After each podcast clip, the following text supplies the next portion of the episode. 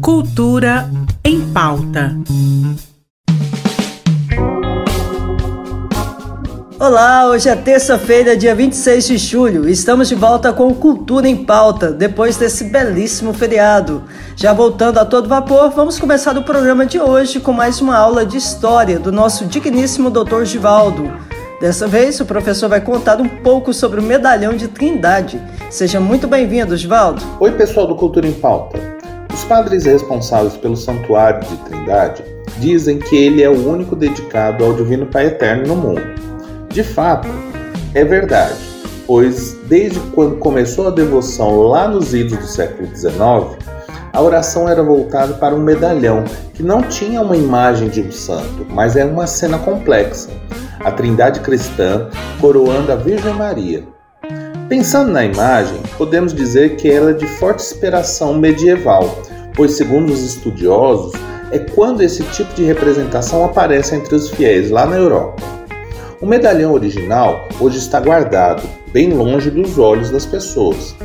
Isso porque ele ficou desaparecido durante mais de 100 anos, possivelmente desde a época que a estátua encomendada a Veiga Vale chegou na Capela do Barro Preto. Segundo os registros, o medalhão só foi devolvido na década de 90, em segredo de confissão. Seja um medalhão de terracota ou a imagem do Veiga Vale, muita gente vê nesta cena algo transcendente e importante. E a história não ignora essa importância. Até a próxima, pessoal. Até a próxima, doutor. Muito obrigada por essa aula. Foi um prazer enorme te receber aqui.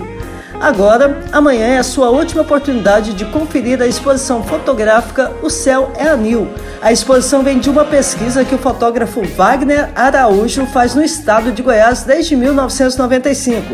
Ela busca trazer uma visão não só documental, mas também poética da pluralidade do povo brasileiro, suas culturas, artes e religiões.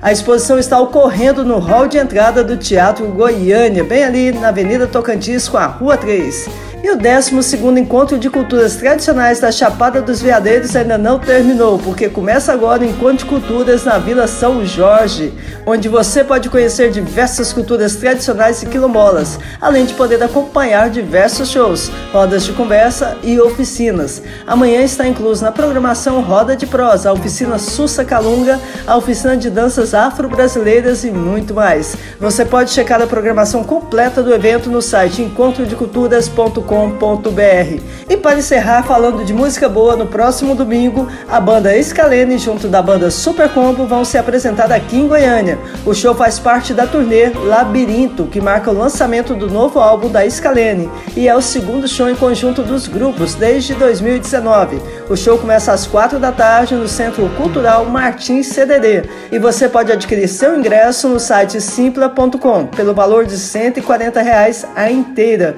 Fique esperto para garantir o seu. Bom, e já que eu acabei de falar deles, vamos curtir então um pouco do novo álbum da banda Scalene. Fiquem agora com a música Ouroboros, com a participação especial do artista Edgar e com o clipe oficial já disponível no YouTube. Tenham uma excelente noite e vejo vocês amanhã.